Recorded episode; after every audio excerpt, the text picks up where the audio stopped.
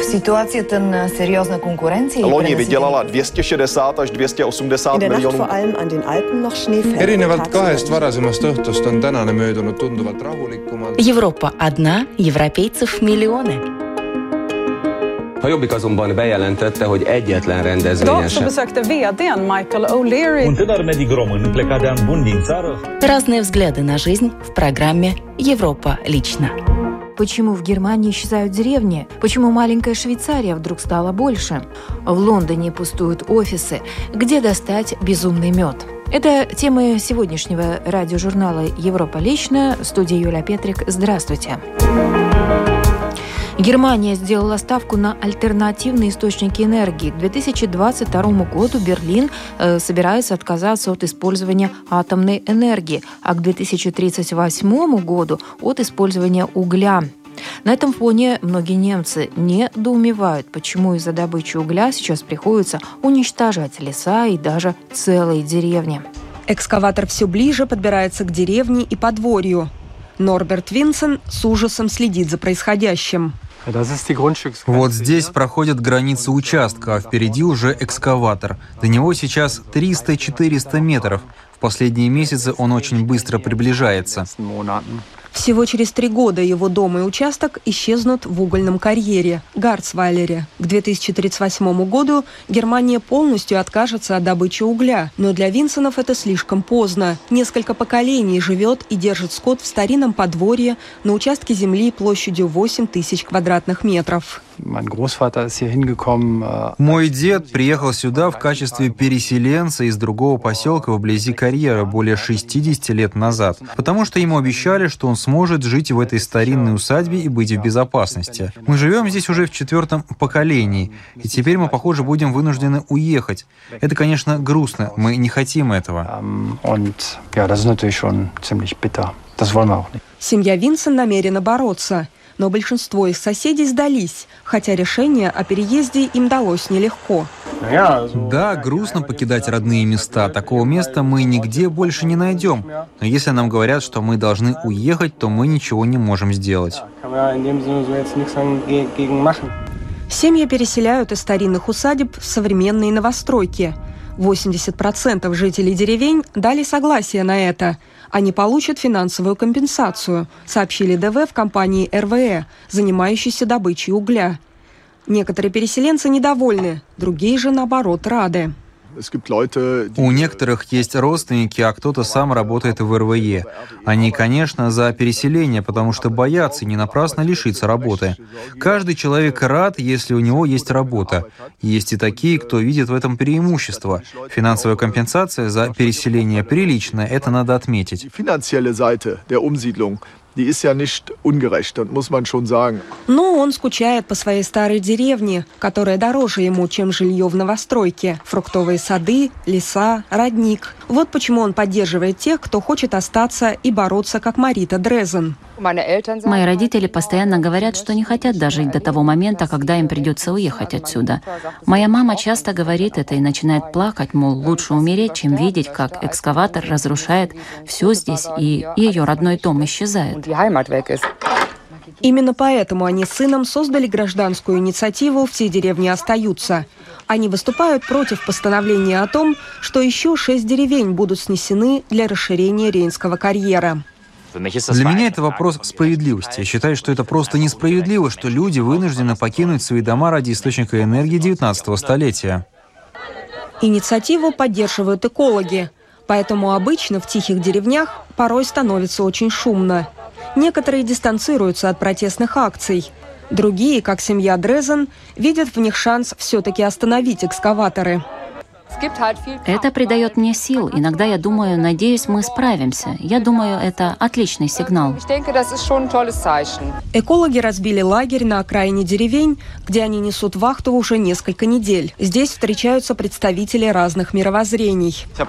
Важно выйти из собственного информационного пузыря и быть открытым для различных форм протеста. Каждый борется по-разному для достижения одной и той же цели. Для жителей деревни на кону их родина. Они не понимают, почему должны лишиться лишаться своих домов, ведь Германия решила отказаться от угля, поскольку его добыча не соответствует целям, заявленным в Парижском соглашении. Они считают, что право жить в родной деревне относится к основным правам человека. Мы постараемся сохранить все деревни, мы не отступим ни на йоту. Даже если Люцерат и Кейнберг не получится сохранить, мы будем бороться за остальные деревни. Мы будем продолжать. В эти выходные сюда приехали около тысячи человек, как из деревень, так и издалека.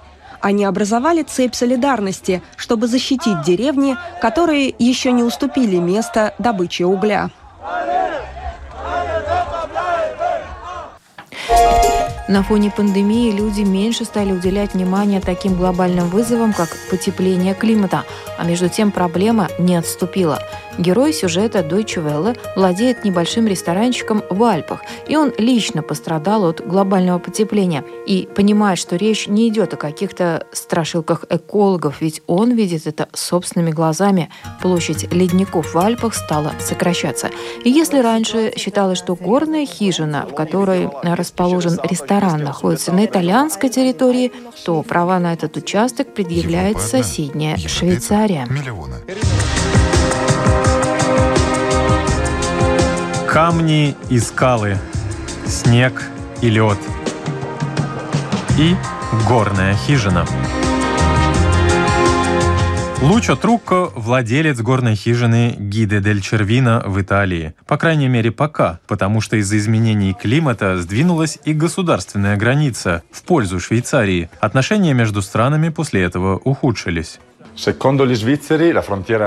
По мнению швейцарцев, граница проходит прямо здесь. Э, здесь очень маленькая часть итальянская, а с этой стороны швейцарская часть, где сидят гости, где касса и барная стойка. Перенести границу Владелец хижины в шоке. В 1984 году хижину возвели на итальянской территории. Если подумать, хижина не сдвинулась с места. Матерхорн тоже. Это моя страсть, мое решение, как жить. Горе тому, кто хочет навредить хижине, моему дому.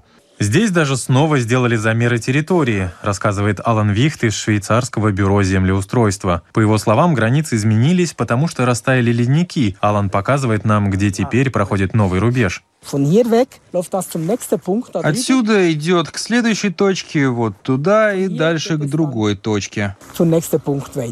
До недавнего времени старая граница проходила прямо у двери хижины, вдоль ледника, от которого сегодня почти ничего не осталось. И вся проблема в том, что граница между Италией и Швейцарией несколько сот километров идет по снегу и льду.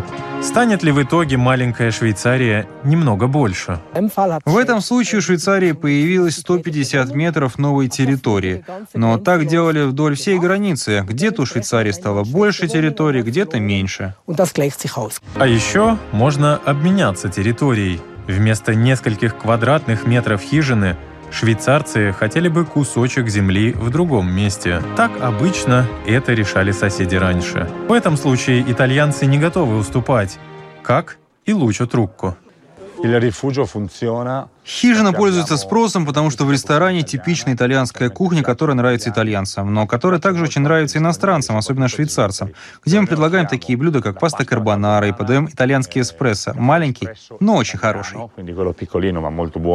Лучо Трукко предложил еще одно решение. Швейцарцы и итальянцы могли бы делить хижину. Тогда здесь, в ресторане, можно будет попробовать итальянскую пасту и картофельные оладьи по швейцарскому рецепту. На фоне пандемии миллионы людей потеряли работу, немало ресторанов попросту разорились. Туристическая отрасль до сих пор не может выйти из кризиса, ведь границы между многими странами по-прежнему закрыты. Миллионы людей, между тем, стали работать из дома. Для владельцев офисов и риэлторов, похоже, наступают не лучшие времена, даже в престижном деловом районе Лондона. Ведь многие работодатели, в том числе и крупные, говорят, что после пандемии будут делать ставку на работу в удаленном режиме. А вот те, кто теперь не должен каждый день появляться в офисе, часто этому только рады. Вот как может выглядеть офисное здание. Джеймс Бринкет считает себя счастливчиком, потому что его офис тоже находится здесь. Его компания обучает банковских сотрудников. А если у вашей фирмы есть офис в таком здании, это многое говорит о вашем статусе. Но после вспышки коронавируса все изменилось. Чем дольше все это продолжалось, тем больше нам нравилось работать вне офиса. Мы работали очень продуктивно, а бизнес процветал еще сильнее, чем раньше. Все были довольны решением уехать из Лондона. Ну и к тому же экономия. Не нужно платить за офис. Прибыль увеличилась на 15%. Совершенно новая бизнес-модель. Здесь собираются работать так и дальше, при условии, что 50 сотрудников согласятся на это. Эйн О'Кэрролл, например, работает за обеденным столом. Как и многие, она живет за пределами Лондона. Джеймс видит ее теперь только во время видеоконференций. Доброе утро, Эйн. Привет. Но теперь она экономит не только время на дорогу, но и деньги. Каждый месяц 550 евро. Именно столько стоил месячный абонемент на проезд в общественном транспорте. Мне нравится, что больше не нужно ездить на работу. Коллег она видит каждый день по интернету. Это, конечно, недостаток, говорит она. И я считаю, что в будущем, если есть возможность, нужно работать в основном удаленно, а в офис приезжать раз или два в неделю, в зависимости от необходимости. Иногда нужно встречаться с коллегами, чтобы укрепить командный дух. На этом фоне некоторые уже заговорили о революции, но тем, кто зарабатывает на недвижимости, эти перемены не по душе.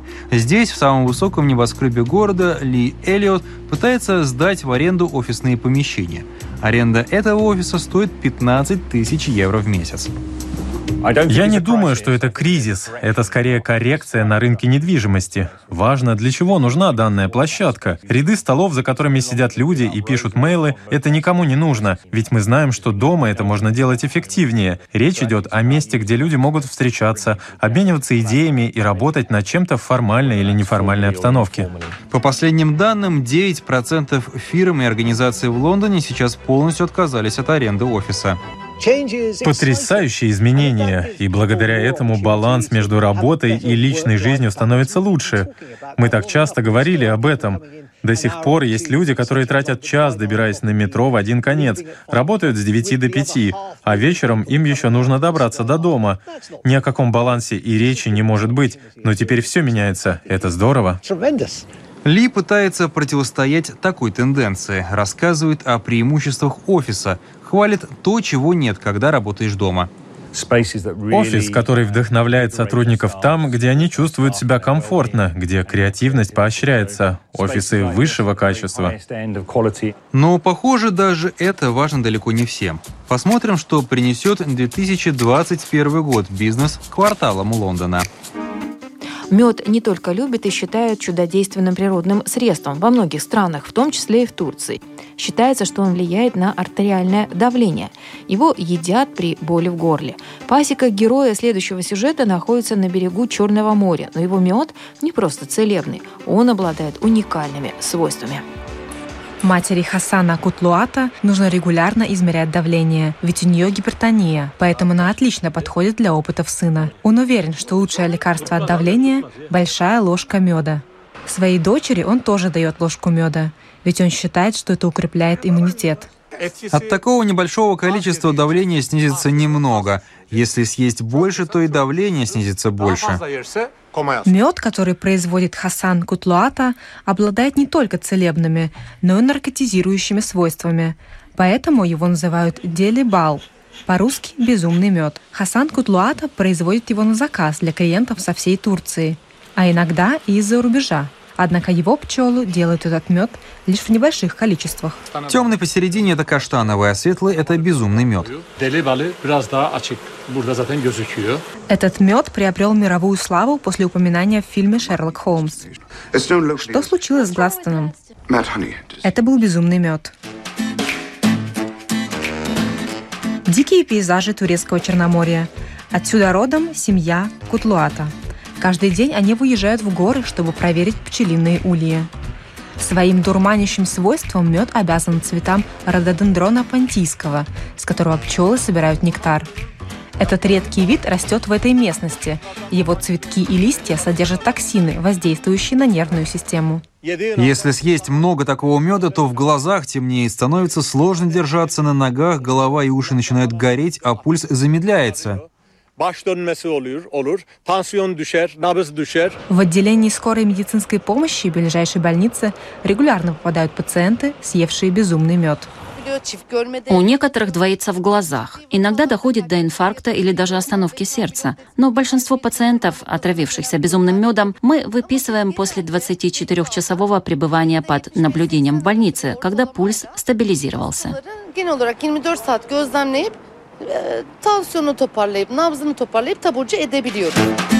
Производство и потребление безумного меда не запрещено.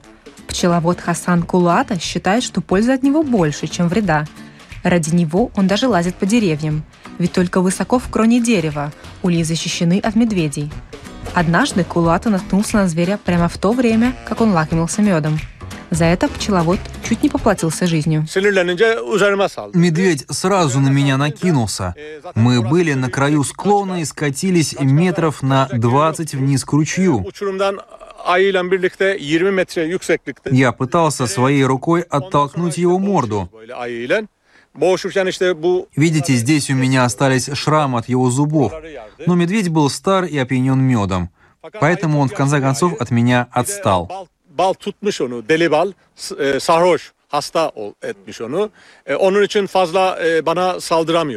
Эту историю знают все в округе, а пчеловода называют укротителем медведей.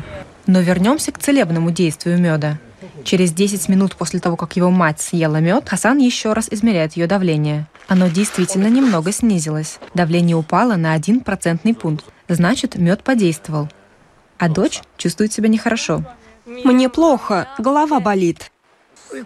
А я хочу спать. Против таких побочных действий у Хасана Кулаты тоже есть средства – соленый йогурт. А пока нужно почистить следующий улей – Миссия «Безумный мед» продолжается. И на этом программа «Европа лично» сегодня подошла к своему завершению. В передаче были использованы материалы медиахолдинга Deutsche Welle. В студии была Юля Петрик. Встретимся на будущей неделе с новыми событиями.